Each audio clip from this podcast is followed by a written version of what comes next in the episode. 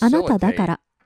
という理由でお金を払ってもらえるようになるような評判を育み培っていく必要があるでしょう。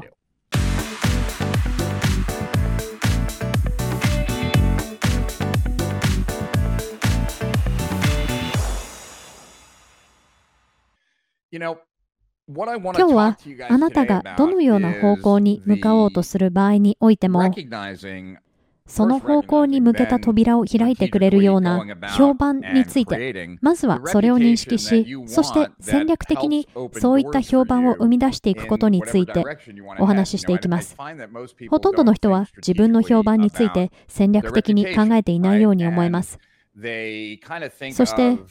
評判とパーソナルブランディングを同じものだと考えてしまっているようですが、この2つは完全に別物です。パーソナルブランディングとは、あなた自身を世界に対してどのように見せるかということですが、評判とは他者があなたのことをどのように語るかなんです。ですから、パーソナルブランディングと評判は重なる部分があるときもあれば、完全に一致するときもあるかもしれませんが、かなりかけ離れているときも多いです。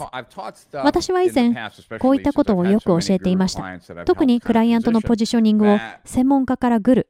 つまり業界の権威に移行していくようなことを手伝ってきました。専門家とは、その人がしている内容に対して対価を受け取っている人を言います。その人がしている内容が価格を決めるのに対して、グルとは、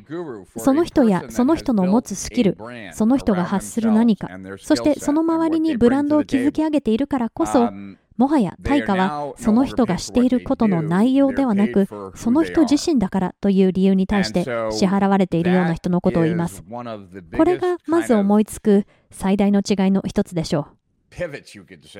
もしあなたが何らかのコンテンツビジネスをしているのであれば、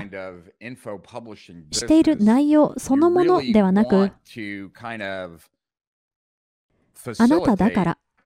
という理由でお金を払ってもらえるようになるような評判を育み、培っていく必要があるでしょう。とはいえ、もし私がここで、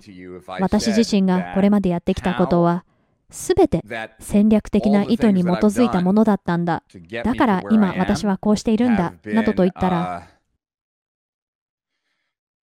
それは嘘になります。実際そうではないからです。ただ言えることとしては、私がこれまでしてきたこと、そして私が今いる場所についてよく考えてみると、確かにしてきたことの多くはどちらかっていたり衝動的だったりまあそもそもそれ自体が私なのかもしれませんがそういったことが私にとってプラスに働いてくれてそのおかげで何をすべきかとかどのようにすべきかとか私を前に進めてくれるような評判扉を開いてくれるような評判をどのように築いていけばいいのかという道を照らしてくれたと思っています。とても驚いたことが一つあります。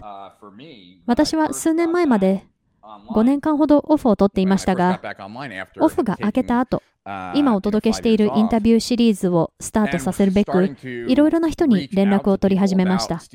もちろん、以前コーチングした人にも、俺忘れられていませんように、なんて思いながら連絡してみましたし、あとは今まで一度も実際に会ったことはないけれど、私が一方的にその人の素晴らしい仕事を尊敬しているような人にも連絡しました。そんな中には私のオフ中に出てきたようなかなり最近の人もいたのですが、にもかかわらず私のことを知っている人が大勢いてすごく驚いたんですよ。しかも何を話すかも決まっていないのに、インタビューのゲストに来てくれるって言ってくれて。ですから、やっぱり私の評判みたいなものが本当に様々な場面で、様々なタイミングで、様々な方法で、様々なビジネスで私を助けてくれたなと思うわけです。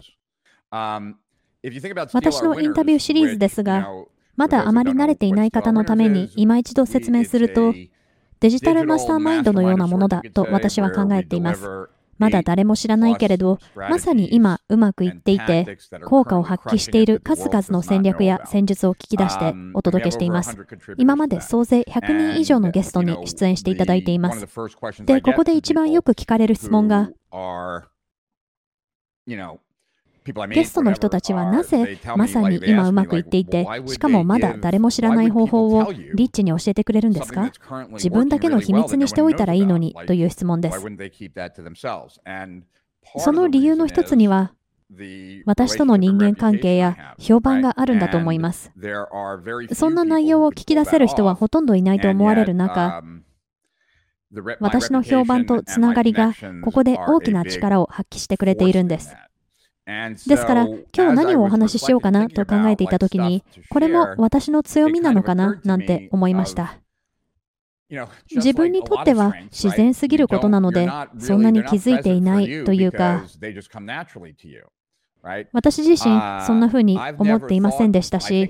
自分のことを内向的だと思っていて、実際内向的なので、いわゆるネットワーキングなんて私にとっては別世界の概念だったんですね。ですが、蓋を開けてみれば、こうやって評判を築いてこれたことで、ものすごく私の力になってくれるネットワークも築くことができていたんです。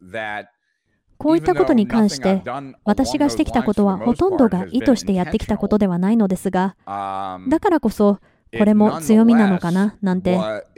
再確認できるような気もします。